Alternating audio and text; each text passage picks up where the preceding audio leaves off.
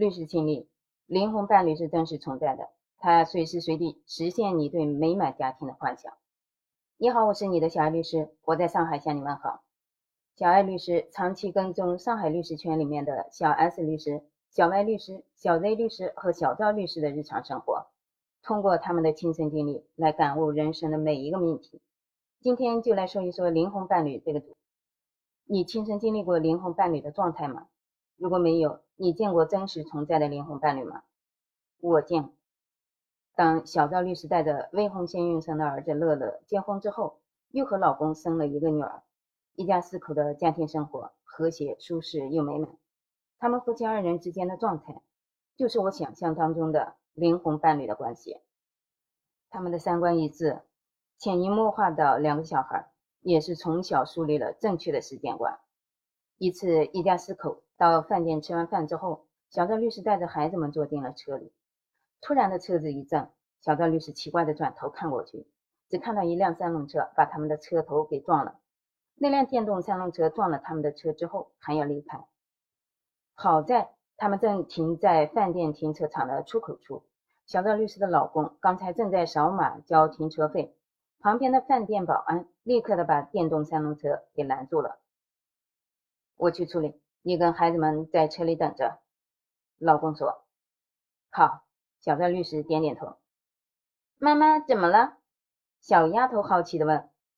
小赵律师笑着说：“没事，就是有人骑车没骑好，撞到咱们车上了。”饭店停车场的出口紧邻着马路，交完费，客人们就直接开出去上马路的。但是那个电动三轮车也不知道是怎么了，好好的突然的拐到了这里，就这么撞到了他们停着的车上。小赵律师看到电动三轮车上的老人穿的衣服不是很显，应该是家庭条件一般的。小赵律师没有说话，只是安静的坐在车里。那个老人一直坐在他的三轮车上，特别大声的喊着什么，车窗都是关着的。小赵律师也就隐隐约约的听到了什么，他忍不住嗤笑一声，看着刚才那个老人撞了车之后就要逃跑的意思，他也就知道那个老人是个什么性子了。因为老人大声的叫喊，很快的就围了一堆人在看热闹，还有人在说着什么。很显然，那几个人是对小赵律师的老公说的。小赵律师就算是不降下车窗来听，也能知道他们说的是什么意思。无非就是说老人没钱，小赵律师的老公开豪车的，别找老人赔了。这种道德绑架，别人说的可是最正常的。老公并没有跟那些路人废话，只是打了电话，然后跟保安说了两句什么。保安一直拦着老人的电动三轮车，不让老人走。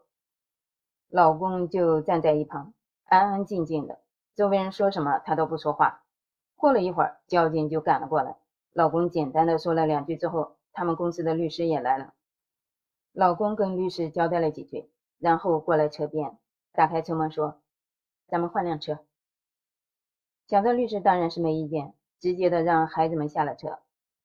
一下车，小赵律师清晰的听到那个老人在高声的叫着：“我没钱，我没钱。”小赵律师不屑的勾了勾唇角，这不是有钱没钱的事儿。要是当时撞了他们的车子之后，没想着逃走，道个歉也就完了。他们还真的不在乎这点钱。那个老人呢？怎么做的？先是想逃走，然后又叫嚣着自己没钱。没钱怎么了？没钱就是面试金牌吗？没钱就可以为所欲为吗？他才不惯这个毛病。哟。还带着孩子，都不知道做人厚道一点。这俩孩子从小看着家长这样，肯定不学好。旁边一个女人阴阳怪气的说道。小赵律师目光陡然一愣，先叮嘱乐乐照顾一下妹妹。乐乐小朋友立刻点头应道：“好。”小赵律师转身，直接看向那个站着说话不腰疼的：“我们做人怎么不厚道了？撞了我们的车子赔钱，那是天经地义的。”你们这么有钱，还在乎这两个修车的钱？人家老人家这么可怜，你们好意思要钱吗？那个女人趾高气昂的质问道。小赵律师嗤笑一声：“没钱的人多了去了，这么着，没钱的人没地方住，你全到招待进你家去住是吧？毕竟做人要厚道，人家这么可怜，都没地方住了，你怎么能不把自己家的房子让出来呢？”你，女人被小赵律师说的气急，骂了一句。真是为富不仁。你少在这里道德绑架，站着说话不腰疼。你要是真的这么可怜，这么同情这个肇事的人，你为什么不拿钱出来赔偿给我们？小赵律师直接的怼了过去。怎么着，你上嘴皮子，下嘴皮子一碰，就把这修车的钱全都给省了，最后吃亏的是我们。好人你当了，你这算盘打得够响的啊！算盘珠子都崩别人一脸了，你以为谁不知道你的心思？真的是越有钱越不讲理。女人说不过小赵律师，就开始胡搅蛮缠。这么着，你没理了，就开始给我们泼脏水，站在道德制高点上谴责我们是吗？小赵律师冷笑道：“要是说谁穷谁有理的话，是不是钱少的人就可以去抢银行了？人家穷了没钱花，去银行拿点怎么了？”我告诉你，法律是公正的，该怎样就怎样，不是谁穷谁有理，谁弱谁有理的。这件事情本来就是他做错了，他要是早早的给我们道个歉，拿出来赔偿的态度，我们可以一分钱都不要。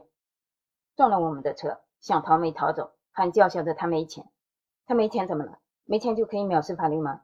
今天我就要让他出点血，让他长长记性，做错了事情是要受到惩罚的，不是耍无赖就可以蒙混过关的。小赵律师说完了，旁边有年轻人直接的拍手叫好。大部分人的三观还是很正的，谁生活中还没有遇上过那种装可怜的恶心人呢？如今听到小赵律师这么怼，他们可是痛快极了。小赵律师的老公站在两个孩子的身边，含笑看着妻子，满眼都是深深的宠溺。善良没有错，但是善良也是要分对象的，不是什么人都值得善良的对待。小赵律师在这方面做得很好。老人的嘴里还在骂骂咧咧，小赵律师根本就不搭理那个人，直接的跟老公上了其他的车子。刚才律师过来的时候，小赵律师老公的公司的人也把另外的一辆车子给开了过来。这辆出了交通事故的车子就留在这里，什么时候事情解决完了，什么时候再说。反正老公是不缺车子的，只不过平日里他开这辆车子开习惯了而已。乐乐，你觉得爸爸妈妈做的事情怎么样？小赵律师笑眯眯地问着自己儿子的意见，乐乐小朋友立刻举起两个大拇指，兴奋地说：“棒棒哒！”那位老人一看生活就不是很富裕，爸爸还要他赔偿一部分钱，你觉得这样对吗？小赵律师笑眯眯地问。“对。”乐乐小朋友肯定地说道，“生活不富裕不是犯错的理由。老爷爷撞了咱们家的车，不应该跑，应该跟咱们道歉的。就算是没钱。”赔不了这么多钱，也不应该跑啊！每个人都要为自己做过的事情负责。小赵律师听完，一把将乐乐小朋友给搂进了怀里。哎呀呀，我家乐乐怎么这么棒呀？真的是太懂事了，太有担当了。做错了事情不可怕，可怕的是没有担当。自己的责任就应该承担起来，这样才是一个人，才配称之为人。乐乐小朋友被自己妈妈搂着，有些不好意思的动了动，但是他的唇角忍不住的上扬。老公开车，透过后视镜看着自己的老婆跟孩子，眼底是浓浓的幸福笑意。